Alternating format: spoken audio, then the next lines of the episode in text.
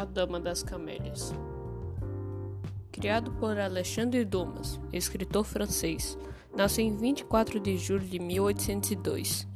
Iniciou sua carreira de escritor como dramaturgo e, em 1829, experimentou seu primeiro grande sucesso com a peça Henrique III e sua corte.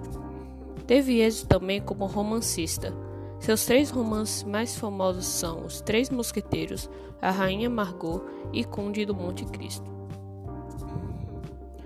Assim, o autor, um dos poucos escritores negros consagrados em sua época, fica conhecido no mundo inteiro.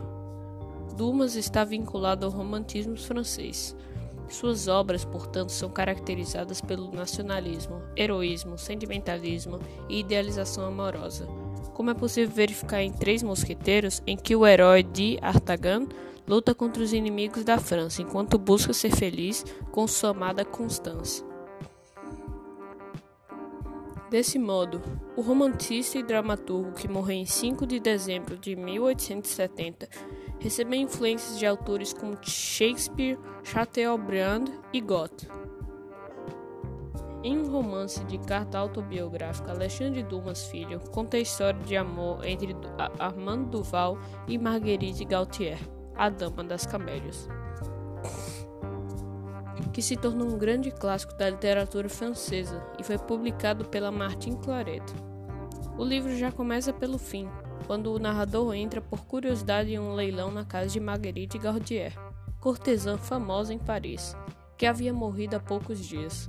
Como que guiado por uma força maior, ele adquire um livro fora da jovem, o que o leva a conhecer poucos dias depois Armando Duval, de quem Marguerite fora amante e quem passa a contar a história de quando Armando se apaixona por Marguerite e se declara a ela. Apesar de saber de seu modo de viver e todo o falatório que geraria na sociedade, a cortesã aceita tê-lo como amante, correspondendo em pouco tempo seu amor. Marguerite tem pouco tempo de vida, já que uma doença nos pulmões lhe enfraquece a cada dia, e decide que viverá aquele amor há muito negado às mulheres de sua condição. São muitas reviravoltas, as alegrias, as tristezas, até chegarmos ao ponto da partida, ou seja, a morte da jovem. É interessante notar como, sendo uma obra de cunho autobiográfico, e sabemos quem seria Dumas Filho no casal, conseguimos constantemente sentir a raiva de Armando e admirar a força e inteligência de Marguerite. Armando é o retrato do homem possessivo, ciumento, que trata Marguerite como sua possessão. Embora os detalhes tenham mudado bastante do filme de 1932, A Dama das Camélias, o padrão de comportamento permanece o mesmo, mostrando como Armando reage aos comportamentos de Marguerite com os outros homens por perto dela.